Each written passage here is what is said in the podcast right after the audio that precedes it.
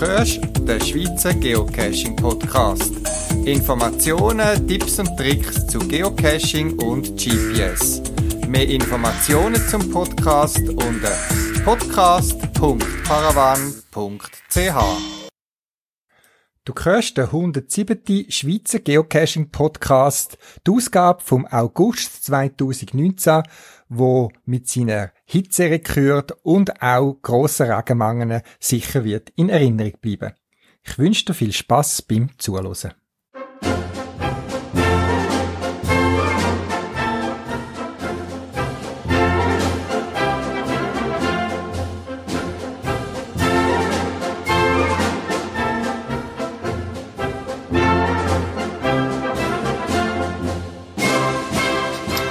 Ja, ich bin im Amtshaus 5 von der Stadt Zürich und zwar bei Grünstadt Zürich. Frau Wollemann, Sie arbeiten bei Grünstadt Zürich. Wer oder was macht Grünstadt Zürich und was ist Ihre Aufgabe da? Grüezi, äh, ich gebe Ihnen sehr gerne Auskunft. Grünstadt Zürich ist die städtische Dienstabteilung, die sich mit rund 500 Mitarbeitenden täglich für die vielfältigen und pflegten Grünräume in der Stadt einsetzt. Ich bin Forstingenieurin und als Produkteverantwortliche Wald die erste Anlaufstelle für Fragen rund ums Thema Wald.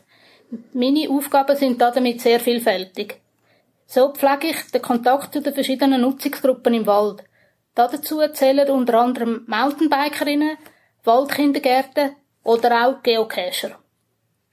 Eine wichtige Aufgabe ist auch der Kontakt zu den vielen privaten Waldeigentümerinnen und Eigentümern auf Stadtgebiet. Dank der guten Zusammenarbeit stehen auf dem ganzen Stadtgebiet unabhängig vom Eigentum allen die gleichen Erholungsinfrastrukturen im Wald zur Verfügung. Dann ist es mir auch wichtig, durch gute Öffentlichkeitsarbeit der Bevölkerung in der Stadt die wichtigen Funktionen vom Wald aufzuzeigen. Der Wald ist eben nicht nur Erholungsraum, sondern auch Lebensraum für viele Tiere und Pflanzen und bietet auch Schutz. Dazu führe ich nicht nur öffentliche Führungen durch, sondern beantworten auch viele Anfragen aus der Bevölkerung zum Thema Wald. Wer sich für die vielen Führungen interessiert, wo Grünstadt Zürich anbietet, wird auf www.grünagenda.ch fündig.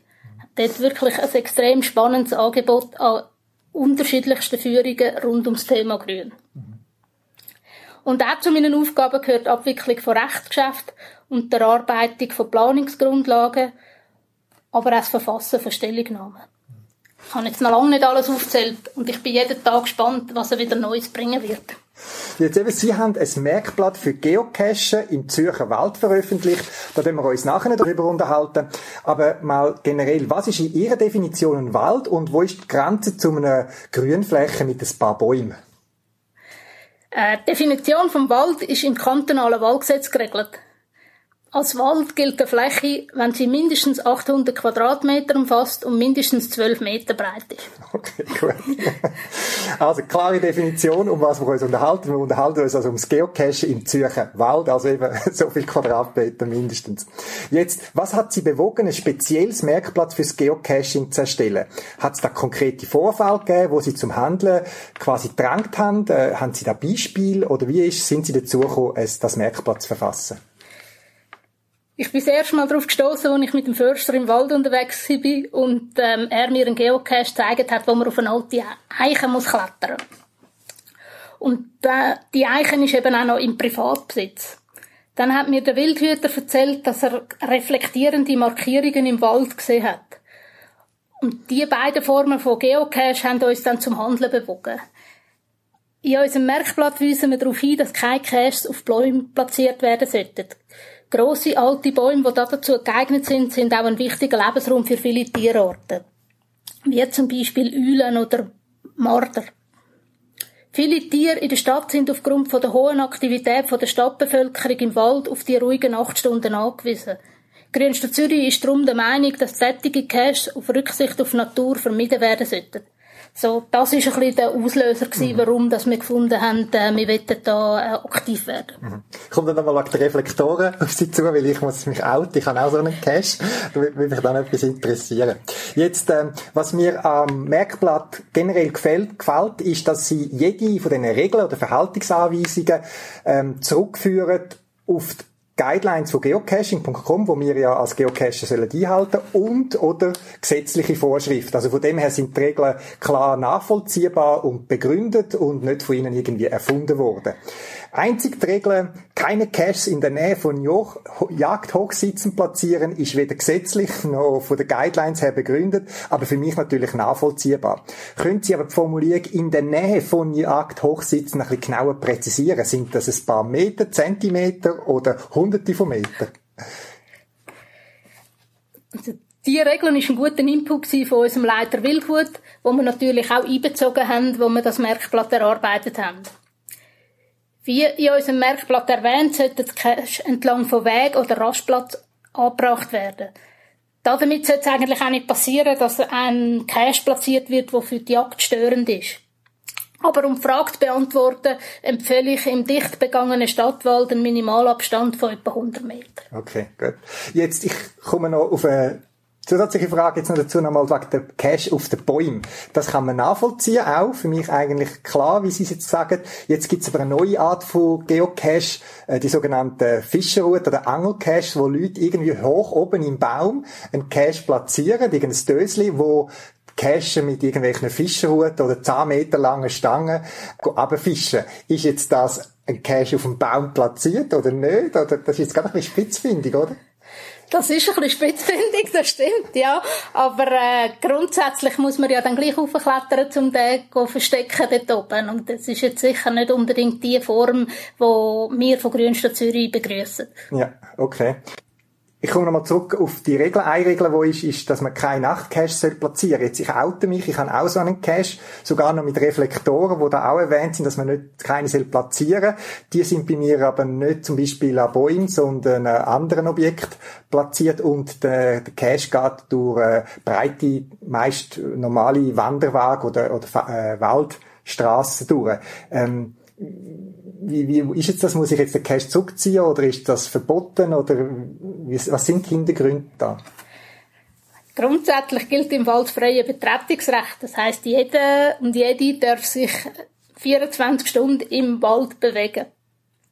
Es ist jetzt aber natürlich so, dass in der Stadt wirklich eine sehr hohe Aktivität im Wald stattfindet und eigentlich aufgrund von Zählungen, die wir mit Messgeräten gemacht haben, nur irgendwo zwischen der Nacht am 1 und der Nacht am 5 etwa vier Stunden Ruhe gibt und sonst ist immer irgendwo jemand unterwegs. Und für Tiere ist es einfach wirklich wichtig, dass sie irgendwo einmal ein Zeitfenster haben, wo, wo sie Ruhe haben. Und das möchten wir bewahren und darum sagen wir auch, es wäre wichtig, dass man nicht noch zusätzlich Leute zu diesen Zeiten in den Wald rauslockt. Mhm. Aber verboten ist es nicht. Okay. Wenn Sie einen Geocache entdecken, der nicht den Vorgaben entspricht, werden der auch immer entdeckt. Was unternehmen Sie oder wie gehen Sie vor? Wir haben mit unserem GC-Account einen ersten Schritt gemacht, indem wir alle Caches analysiert haben nach unseren Vorgaben, die im Merkblatt definiert sind. In einem nächsten Schritt möchten wir jetzt alle Cash-Betreibenden, die gegen die im Merkblatt festgestellten Hinweise verstoßen, anschreiben. Dabei werden wir sie bitten, den Cash so anzupassen, dass die Hinweise eingehalten werden. Also ich habe ja gesehen, Sie haben mir das vorhin gezeigt, Sie haben bereits eine Auflistung gemacht mit allen Caches auf dem Zürcher Stadtwald. Da gibt es einen Bericht auf Ihrem internen System, kann man die auch abrufen. Und äh, so wie ich es verstanden habe, werden Sie bei Gelegenheit mal all prüfen, ob die quasi den Vorgaben entsprachen. Genau, das ist die Idee. Gut. Jetzt ähm, hilfreich finde ich nicht nur die, äh, das Merkblatt, das Sie haben, äh, sondern auch die verschiedenen Links bin auf der Webseite, wo man kann Waldbesitzer ausfindig machen. Jetzt nicht der ganze Wald auf die Stadt Zürcherboden gehört ja der Stadt. Wie finde ich einen Waldbesitzer raus, wenn ich nur die Koordinaten habe? Ich habe einen Geocache, äh, sage mal, okay, das könnte passen von der Regel her, aber jetzt möchte ich oder muss, soll ich ja noch den Besitzer anfragen. Wie kann ich das ausfindig machen? Sie können dazu den kantonalen GIS-Browser nutzen. Unter Waldeigentum finden Sie gute Karte, wo Sie auch die Suche nach Koordinaten machen können. Gemeinsam mit unserer Kontaktliste im Internet können Sie so den Waldeigentümer anschreiben.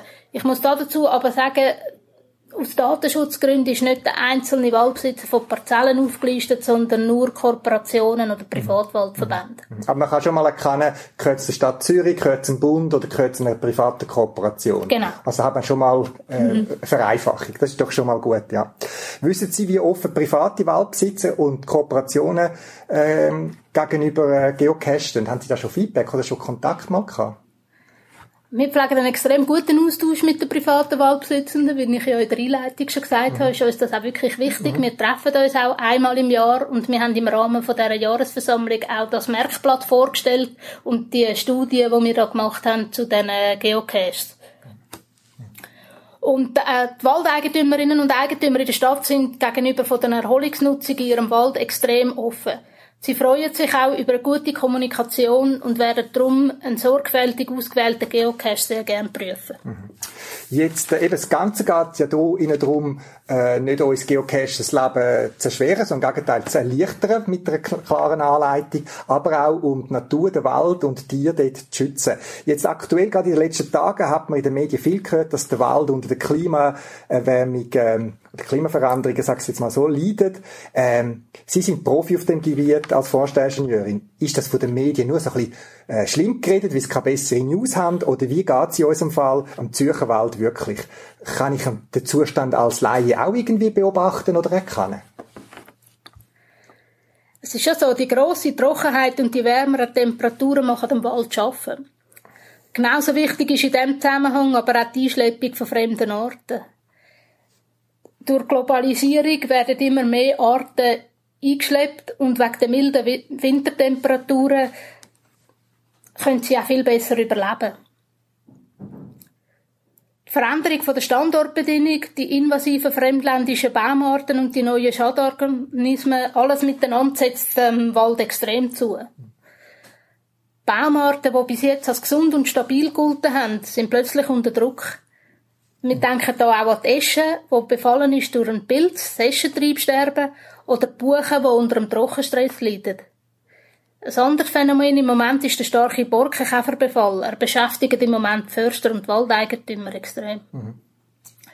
Sie können als Laien das erkennen an den abgestorbenen und schwach belebten Bäumen im Wald.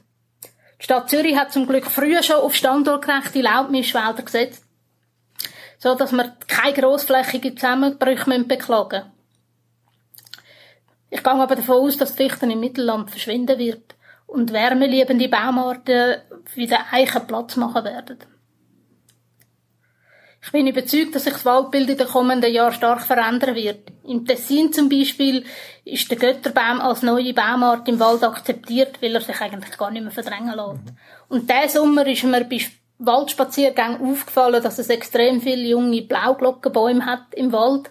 Also extrem viel ist jetzt vielleicht ein bisschen übertrieben, aber es fällt doch auf. Es hat ab und zu, dort wo es Licht hat, kommen die auf. Mhm. Und darum gehe ich wirklich davon aus, dass äh, sich das ähm, in Zukunft äh, noch verstärken wird und dass da wirklich neue Baumarten im Wald aufkommen werden. Mhm.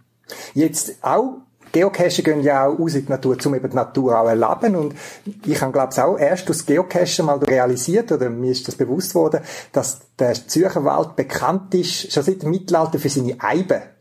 Also, dass irgendwie der Eibe äh, nicht einfach irgendein so ein Gartengewachs ist, sondern dass das äh, ein Waldbaum ist, wo Zür äh, Zürich im Mittel, Mittelalter, glaube ich, so, so Bögen und Armbrüste und so Sachen gemacht haben. Wie ist dann die Eibe, äh, die mit dieser Klimaveränderung um? Wissen Sie das? Ja, die Eibe gilt als Baumart, die vom Klimawandel kann profitieren kann. Mhm.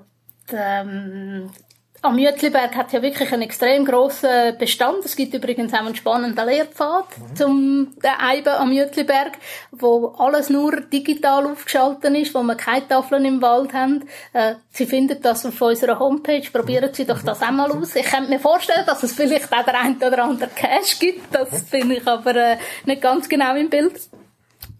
Äh, ja, also eben, Eiben ist sicher eine Baumart, wo, wo wird profitieren. Allerdings ist es so, dass der Hirsch einwandert und der Hirsch äh, setzt äh, grossen Eiben zu, indem er sie schälen. Mhm. Und darum äh, sind wir gespannt, wie sich die Eiben am Jütliberg in Zukunft wird äh, halten können.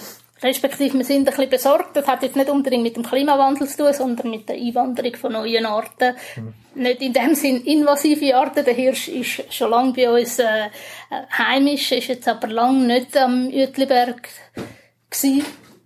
Und insofern äh, ja, ist jetzt das eine neue Situation, mhm. wo wir werden sehen, was, was wird passieren. Okay. Ebenso, wenn ich es verstanden habe, die Stadt Zürich schon lange ihrem äh, vorausschauend Wald geschaut und andere, also die Sorten ein bisschen ausgewählt und nicht einfach wie viele andere Wald einfach reine Fichten pflanzen. Also ich bin jetzt da über den 1. August im Schwarzwald gewesen und habe gesehen, das sind ja eigentlich schöne Ausblick, nur so Fichten, aber dann ist mir eben das auch in den Sinn gekommen, dass die Fichten eigentlich leiden wird unter dem Klimawandel und dann habe ich mir schon überlegt, was es im Schwarzwald wird. Aber die Situation haben wir im Zürcher Wald nicht, oder?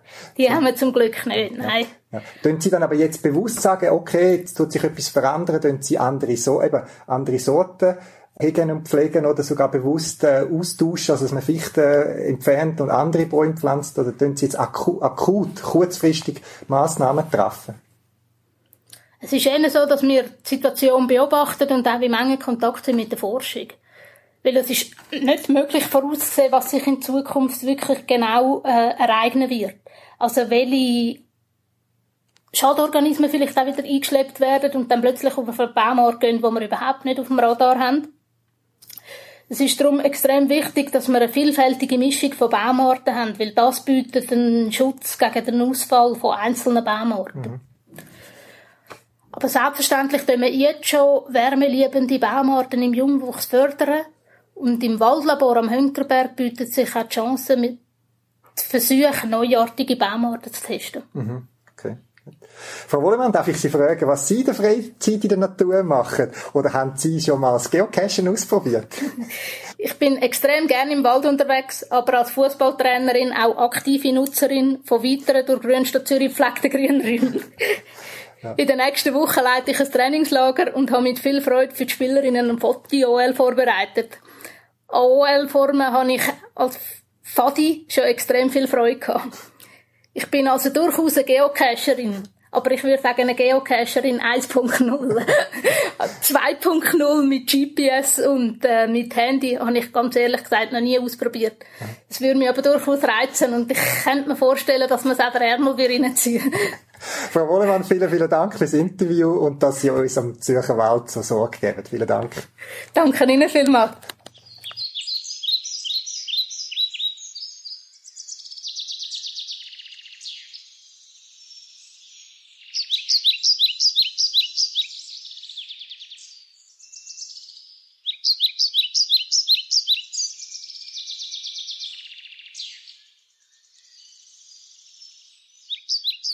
Verschiedene Links, die im Interview erwähnt worden sind, findest du auf meiner Podcast-Webseite.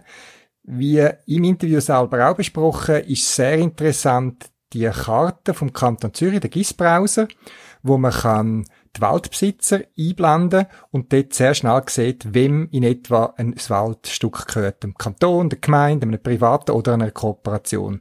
Ich denke, das hilft, wenn man eine Bewilligung einholen will, ob man seinen Cash dort vor Ort kann verstecken kann. Eine Schwierigkeit, und das wenn wir uns schon bewusst ist, dass wir Geocacher nicht irgendwie offiziell irgendwie organisiert sind. Grünstadt Zürich hat zusammen mit anderen Waldnutzer so Broschüren rausgegeben, wo miteinander das Konzept und so weiter erarbeitet worden ist. Da gehören Bildsuche dazu, gewisse äh, Mountainbike-Vereine, Gruppen, die draussen Waldkindergärten machen und so weiter. Aber eben wir Geocacher haben keinen offiziellen Ansprachpunkt und das ist sicher eine Schwierigkeit da. Wir sind nicht die Einzigen, die nicht organisiert sind. Mountainbiker, anonyme Gruppierungen, die auch nicht organisiert sind, irgendwelche äh, Bike-Trails anlegen und die auch im Internet publizieren, sind scheinbar auch ein Problem an die kommen wir nicht an, mit denen kann man nicht einmal das Gespräch suchen. Von dem her kann ich irgendwie nachvollziehen, dass dann irgendwie mit Massnahmen durchgegriffen wird, weil wir eben keine Ansprachpersonen haben.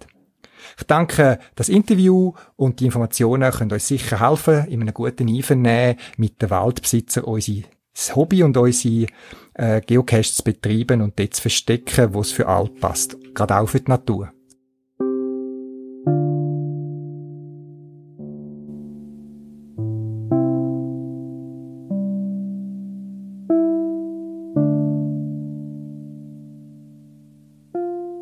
Peter ist ein Pettling im Pappestamm. Katharina ist ein Käfer in der Kiefer gegenüber. Jeden Abend lächelt Peter Katharina an. Heute fasst sie sich ein Herz und krabbelt rüber. Peter sagt, ich bin heute so aufgedreht. In seiner Plastikhaut sieht Katharina den Mond. Dann hat sie sich in seinem Bauch zur Ruhe gelegt. Und dort lieben sie sich, dort lieben sie sich. Bis der nächste Geocacher kommt. Es kann nicht immer für immer sein. Manchmal ist es nur so lange es ist. Neugier macht glücklich, haben Forscher gesagt. Und ich weiß, dass du neugierig bist. Werner ist ein Wiesel im Westerwald. Beate ist ein Baumpilz aus Bauschaum und Draht. Werner ist wild in Beate verknallt. Und heute ist der Tag, an dem er es ihr sagt. Beate schwärmt, ich bin heut so locker drauf. Über Westerwald, Wipfel wandern Wolken und Mond. Beate fällt und Werner fängt sie auf. Und dann lieben sie sich, dann lieben sie sich. Bis der nächste Geocacher kommt. Es kann nicht immer für immer sein Manchmal ist es nur so lange es ist. Neugier macht glücklich, haben Forscher gesagt. Und ich weiß, dass du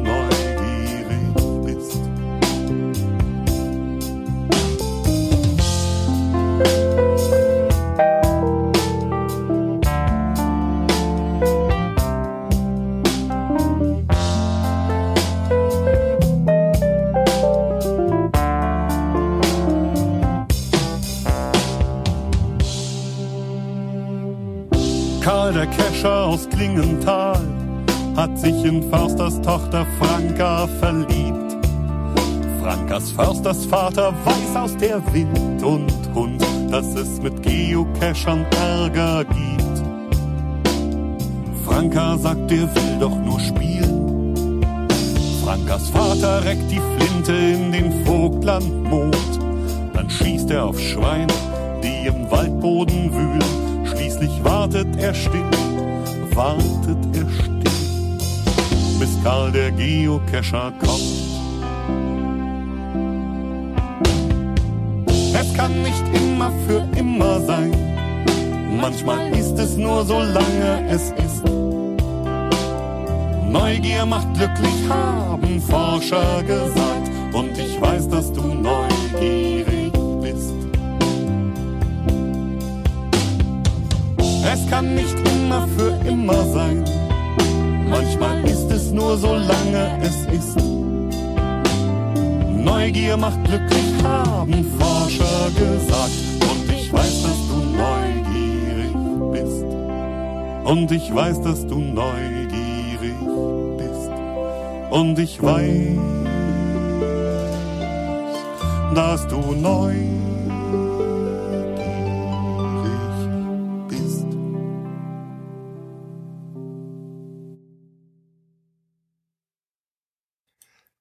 Über was ich jetzt berichte, das können wahrscheinlich nur die nachvollziehen, die schon mal ein Garmin GPS in den Finger haben.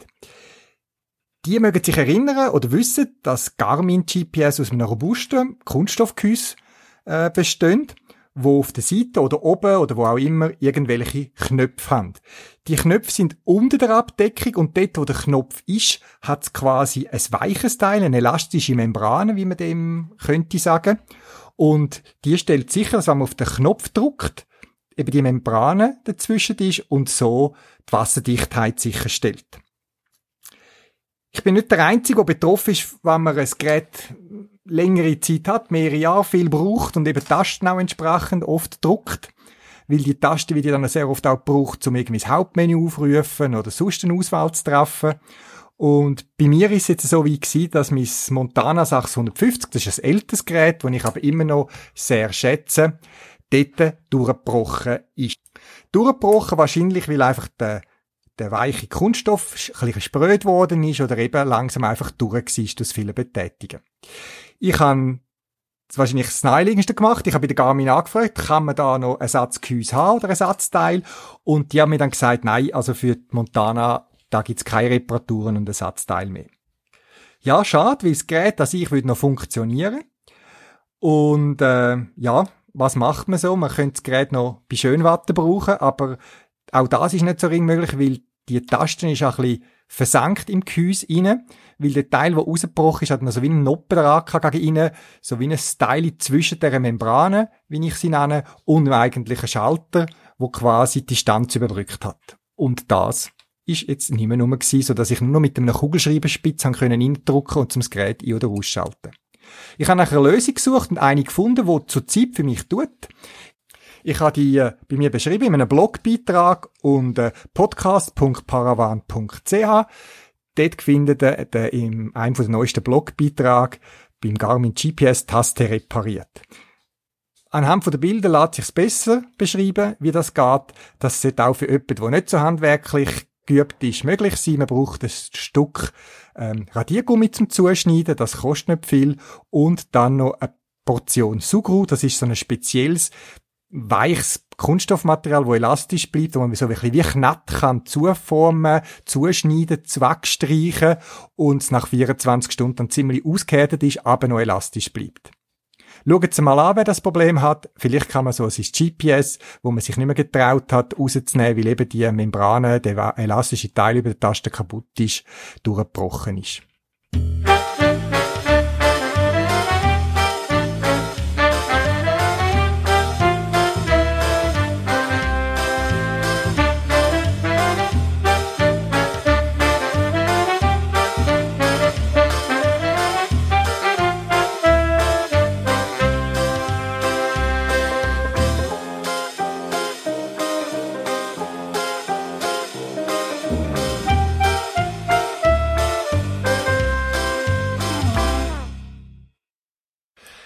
Es ist in letzter Zeit ja enorm heiß gewesen.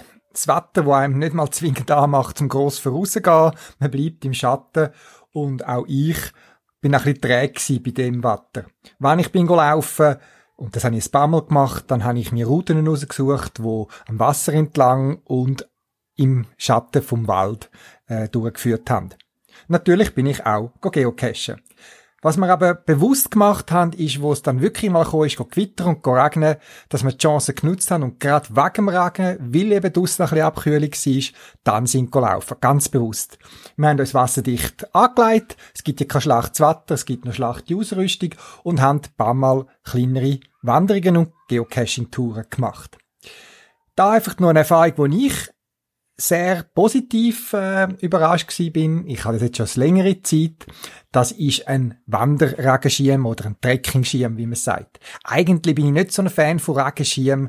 Ich finde das eher etwas Sperriges, was man da muss mittragen Aber nicht zuletzt durch ein Geschenk von meiner Frau, wo sich und mir so einen Wanderregenschirm, einen Trekkingschirm geschenkt hat, bin ich so ein bisschen auf den Geschmack gekommen. Was ist speziell an diesen Trekkingschirm?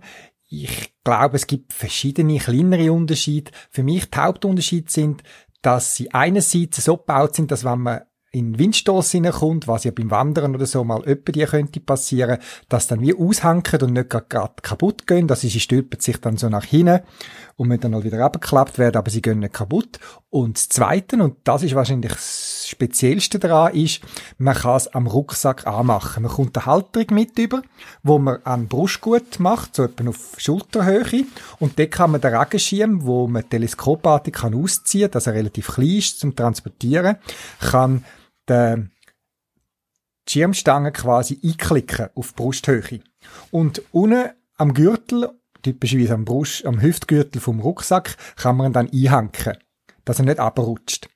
Und die Stange von diesen Schirmen ist meistens ein bisschen länger als jetzt von normalen Schirmen, wie ich's oder wie wir es haben, so dass man quasi freihändig äh, darunter sich kann bewegen und der Schirm nicht gerade auf dem Kopf oben ist.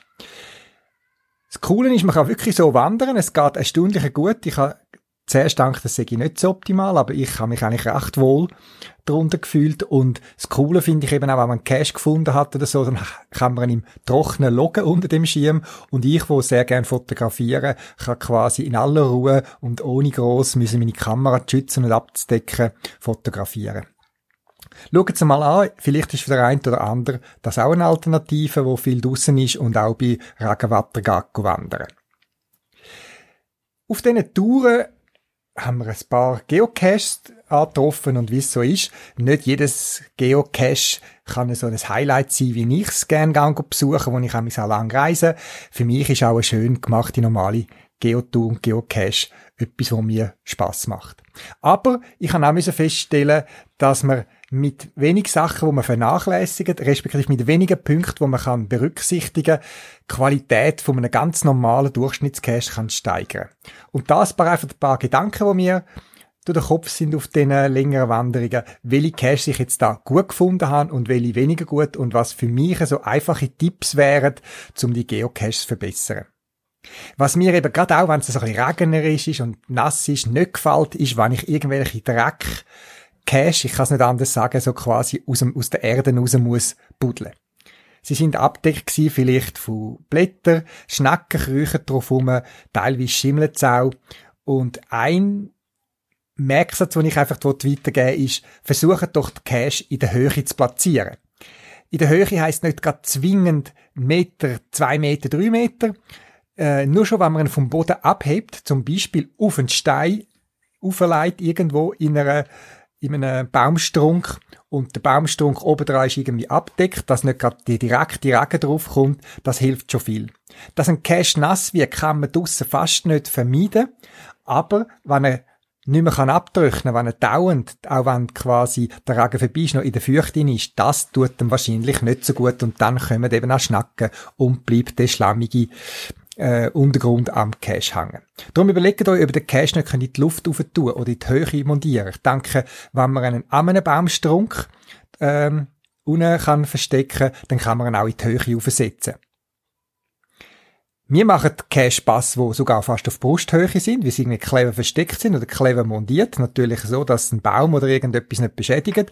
Ich verweise da auf den ersten Teil von meinem Podcast, äh, von dem Mal bezüglich den Vorgaben der Waldeigentümer. Aber es gibt verschiedene Möglichkeiten, um einen Cache in die Höhe zu tun.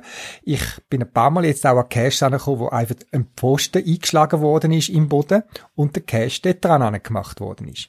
Wie gesagt, sobald er nicht mehr dauernder Kontakt hat mit dem Boden, sondern ein bisschen abgehoben ist und er kann abtrocknen, das steigt die Cache-Qualität schon enorm.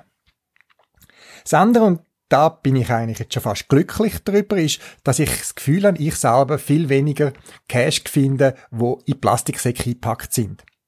Es ist zwar ein uralter Satz, wo man sagt, schon seit vielen, vielen Jahren tönt Cash nicht in Plastiksäcke hinein. Ein Laie hat das Gefühl, ja, dann ist er wasserdicht. Vielleicht ist er wasserdicht am Anfang, aber ich habe noch keinen Langzeit Plastiksack um einen Cash gesehen, der wirklich dicht geblieben ist. Früher oder später verrasten Mäuse oder andere Tiere an und Flüssen Wasser ist seinte, das mag ja vielleicht noch abperlen an einem Plastiksack. Aber es gibt auch Luftfeuchtigkeit, die auf der Luft ist. Nebel, Morgentau und so weiter, wo nicht in flüssigen, sondern quasi dampfförmigen Form vorliegt. Und der kriecht eben überall rein. Und wenn er dann mal im Sack hinein ist und dort kondensiert, wie das Wasser umschlägt, dann haben die Feuchte rein und die kommt, wenn der Sack noch einigermaßen dicht ist, gar nicht mehr raus. Das heisst, ein modriger Sack ist eigentlich schon gegeben.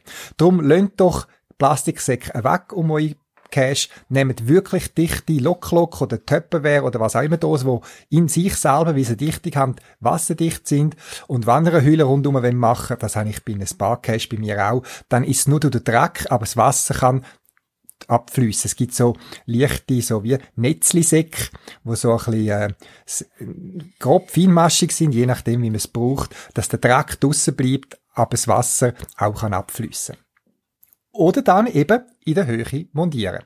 Auf meiner Podcast-Webseite podcast.paravan.ch habe ich ein Viertel publiziert von einem der Cache, wo ich beteiligt bin und darum auch den Cache zeigen darf. Es ist ein Häuschen, wo man aus sehr wasserdichtem Material gebaut hat. Man hat es wirklich Zeit genommen, zum das Material auswählen. Das ist wasserdichte Spannplatte, wo in sich schon sollte dicht sein. Die Erfahrung zeigt aber, dass selbst wasserdichte Spannplatten über die Zeit raus nicht Wasser abhebt, sondern anfangen zu quillen und eben auch langsam den Geist aufgibt. Langsamer als normale Spannplatten, aber trotzdem. Darum haben wir das Häuschen komplett mehrfach, mehrfach angetöchnet, mehrfach lasiert, wieder töchnen lassen, nochmal angeschliffen, nochmal lasiert, dass wirklich eine gute Lasur drauf ist. Und bei dem Cache gehe ich etwa all ein bis anderthalb Jahre mal vorbei und gebe ihm gerade auch am Dach einen neuen Anstrich, sodass der Innenteil kann trocken bleiben. Und dann ist es auch so, dass der Cache mit einem Zahlenschlössli geschlossen ist. Es ist ein Multi, wo man muss Zahlen sammeln und am Schluss quasi die Finalbox kann aufmachen. Und Schlössli haben Mechanik, die können rosten und so weiter. Eine gute Erfahrung, und das ist bei dem Cache seit vielen Jahren so, ist, dass man das Schloss selber vor direktem Regen schützt. Wie kann man das machen? Nehmt ein Stück Plastikplanen, sage ich jetzt mal, so wie aus den Taschen, wo man kann kaufen von einer Firma, wo einen Wochentag als Namen hat. Man kann aber auch ein bisschen die teureren Plastiksäcke oder Einkaufstüten nehmen, wo man in Laden bekommt, wo ein bisschen robustes Material ist. Oder es gibt also spezielles Planenmaterial, eben, wo elastisch ist, so ein bisschen, wo an einen Lastwagenplanen erinnert. Nehmt dort ein Stückchen und tönt das oben am, über dem Schloss irgendwo an Schrauben an, Trecker oder wie auch immer, dass es festhebt und lönt die Lasche einfach übers Schloss reinlampen. Direkt der Regen kommt dann nicht mehr dran. Das ist schon mal der erste Schutz. Schlössli wird wahrscheinlich trotzdem feucht, eben durch Tau, durch Nebel und so weiter, durch Wind, wo Regentröpfchen spritzt. Aber, weil er ja direkt abdeckt ist, aber von unten kommt Luft an, kann das Schloss gut abtrocknen. Ich habe sehr gute Erfahrungen gemacht, sowohl bei meinen Cache als auch bei Cache, die ich in dieser Art gefunden habe. Und einmal, wo ich ein bisschen weiter weg von mir die so einen Cache haben müssen montieren und das Stückchen ähm, planen vergessen haben die habe ich müssen improvisieren. Und dort vor Ort hat es ein Büro gehabt, wo ich Zugriff kann. Und dort habe ich ein Stück Laminierfolie einfach ohne Papier zusammenlaminiert. Und das mit einem mit einem Postitsch quasi in das Holz oben dran, wo ich dann rein postitschen, angemacht. Und das Stückchen ähm, ähm, Laminatfolie hebt bis heute, die ist erstaunlich robust.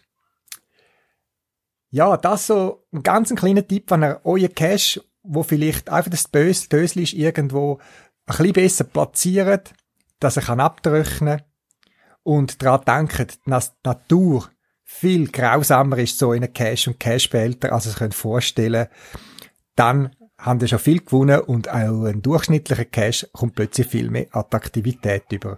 Denn ich selber das gebe ich zu, mache lieber Cash auf, wo ich nachher nicht die Hand muss putzen oder sogar mit einem Desinfektionstüchli drüber gehen, wie es mich so äh, gerust hat, der zu lange. Übrigens habe ich auch im Shop neue Cashbehälter ins Sortiment aufgenommen, respektive wieder aufgenommen, nachdem ich länger nach einem Lieferant gesucht habe.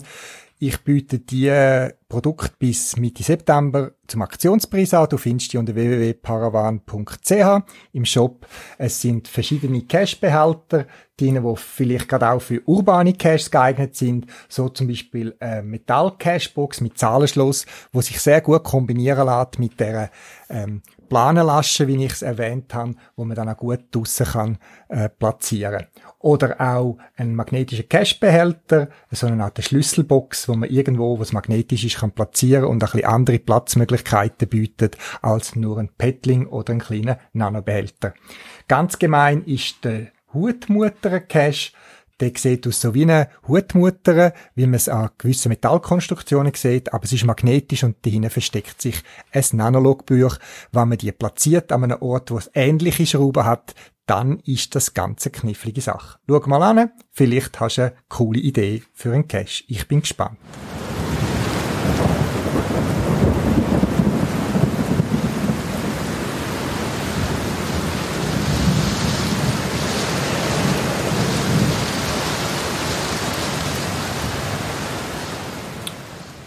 Weißt du, was Blogging ist? Ich habe es auch nicht gewusst, bis ich eine Sendung von Radio SRF 1 gehört habe, wo es berichtet haben, dass aus Schweden eine neue Sportart kommt, wo sich aus Joggen und Abfall ähm, zusammensetzt. Äh, man joggt und man liest unterwegs ähm, Abfall auf dem Boden und du dich zusätzliche Bewegungen und Bügen und Abknündeln und so weiter, gibt das irgendwie einen neuen Impuls. Die Sportart nennt sich Plogging, da steckt irgendein schwedisches Wort für Auflassen oder so und Jogging drin. Wie auch immer, sicher lustige Idee und sicher etwas, wo der Umwelt gut geht. Ich stelle fest, dass momentan gerade auch um Klimadiskussion, Umweltfragen und so weiter viel, viel Organisationen und Gruppierungen und Personen plötzlich anfangen Abfall sammeln und sich wieder bewusst für die Umwelt einsetzen. Das hat mich auch ein bisschen äh, nachdenklich gestimmt, weil wir Geocacher haben das eigentlich schon seit Anfang an in unseren Spielregeln drin. Und vielleicht bist du noch nicht so lange dabei und hast vielleicht auch noch nicht alles gelesen über das Geocachen, aber der Begriff Cash in, Trash out, also der Cash tun und ähm, Abfall mitnehmen, das gehört zu unserem Spiel, zu den fundamentalen ähm, Richtlinien, Guidelines, wie auch das Eintragen im Logbuch. Die Idee ist, dass Geocachen auch auf die Natur schaut. Ich denke, ein durchschnittlicher Geocacher, der dem ein bisschen sich bewusst ist und sich ein bisschen auseinandersetzt hat mit dem Geocachen, nimmt Rücksicht auf die Natur, erlebt viel in der Natur, Schönes durchs Geocachen, darum gehen zum Beispiel auch ich geocachen, dass ich rausgehe, dass mich das Hobby raustreibt, mir schöne neue Orte zeigt, wo ich vielleicht ohne Geocachen nie hinkommen wäre und mir dieser Natur auch etwas lieb tut und einfach den Abfall mitnimmt, wo einem beim Cachen begegnet. Ich mache das Zeittasche von meinem Rucksack lege ich dann die immer raus und all die Papierli und so weiter, die ich gerade gesehen habe, nehme ich auf. Es hat auch schon Fall gegeben, wo ich auf einer längeren Wanderung irgendwelche Bierflaschen gesehen rumliegen. Dort habe ich dann mit mir gerungen und habe es nicht mitgenommen, weil einfach die Bierflaschen mit umtragen leer, x Kilometer, das habe ich dann auch nicht mögen. Aber ich denke, wenn nur jeder von uns, auch ich, äh, nicht perfekt bin, sondern einfach ein bisschen auf die Natur schaut und eben auch ein bisschen diesen Guidelines nachfolgt, nachfolgt, ähm, Cash in, Trash out und ein bisschen Abfall zusammensammelt, wo er unterwegs findet. Bei uns haben wir ja überall wieder Abfallkübel und das entsorgt. Dann haben wir sicher einen kleinen Tropfen auf einen heißen Stein, aber viel Tröpfen auf einen heißen Stein kühlen die eben auch ab. Ja, und es gibt ja viele Events und das ist lässig, wenn sich Geocacher treffen. Ich habe den Eindruck, dass ich nicht mehr so viel Zito-Events ähm, wahrnehmen. Vielleicht schaue ich auch ein bisschen zu wenig genau, aber so Zito-Event, also Cash-in, Trash-out-Events, also wo man sich trifft als Geocaching-Community, das gibt's immer wieder. Ich bin auch schon an Sättigen gewesen. Und man einfach sagt, dann beginnt man. Man spricht zum Beispiel mit dem Förster ab über ein Waldstück hat, wo einem gerade äh, äh, aufgefallen ist, wo es viel Abfall hat oder so, oder wo sich lohnt, das gezielt anzugehen. Man geht dort konzentriert als ganze Cash-Community während einer definierten Zeit, zum Beispiel ein, zwei, drei Stunden oder mehr oder weniger, durchsammelt der Abfall, zelebriert dann auch den Abfall, wo man gefunden hat und sitzt natürlich nachher noch gemütlich zusammen, wie es zu einem Event gehört. Wäre doch schön, wenn wir den, die Medienpublizität, wo sie jetzt andere plötzlich haben, wo wir schon sehr, sehr lang haben, Cash in, Trash out, gehört zum Geocachen seit Anfang an, auch wieder ein bisschen zeigen, dass uns Geocachen die Natur auch etwas wert ist und die meisten von uns uns die Natur auch am Herzen liegt und wir uns auch naturgerecht bewegen und auch der Natur etwas zu gut tun. Und wie immer das ist überall so. Gibt's überall schwarze Schafe. Das gibt's auch bei uns. Lassen wir uns nicht enttäuschen, sondern versuchen als Community, als der Großteil der Community, da das Vorbild sein und Schritt tun. In dem Sinn, meldet mir, wenn ihr eine Zeit planet. Ich mache sehr gern Werbung dafür.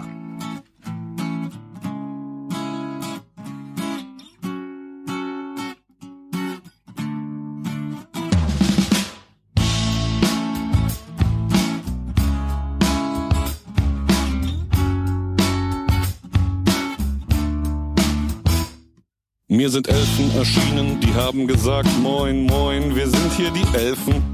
Wir fliegen rum und genießen den Tag und gucken, wo können wir helfen. Ich sag, es ist gut.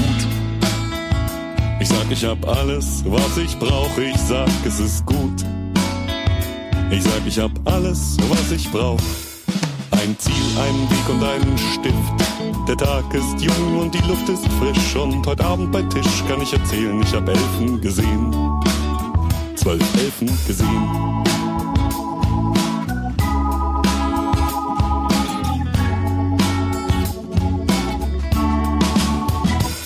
Wenn wir nicht helfen dürfen, haben die Elfen gesagt, sind wir völlig umsonst erschienen bist da, wir sind da, zieh dich nicht so, sag an, womit können wir dienen? Ich sag, es ist gut. Ich sag, ich hab alles, was ich brauche. Ich sag, es ist gut. Ich sag, ich hab alles, was ich brauch. Ein Ziel, ein Weg und einen Stift. Der Tag ist jung und die Luft ist frisch. Und heute Abend bei Tisch kann ich erzählen, ich hab Elfen gesehen. Zwölf Elfen gesehen.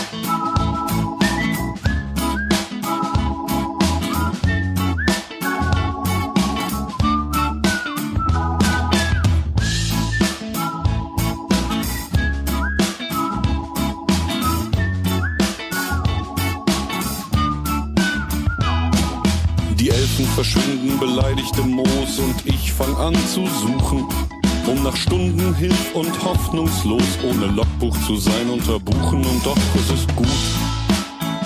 Und doch ich hab alles, was ich brauche und doch es ist gut.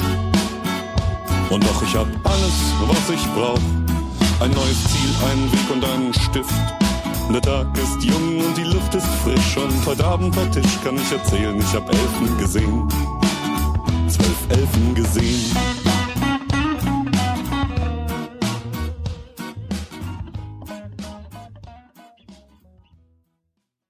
Das wär's für das Mal. Zusätzliche Informationen findest du im Internet unter podcast.paravan.ch. Du kannst mir auch eine E-Mail schreiben für Anregungen oder Rückmeldungen auf podcast.paravan.ch und auf jeden Fall viel Spaß beim Geocachen und bis bald im Wald.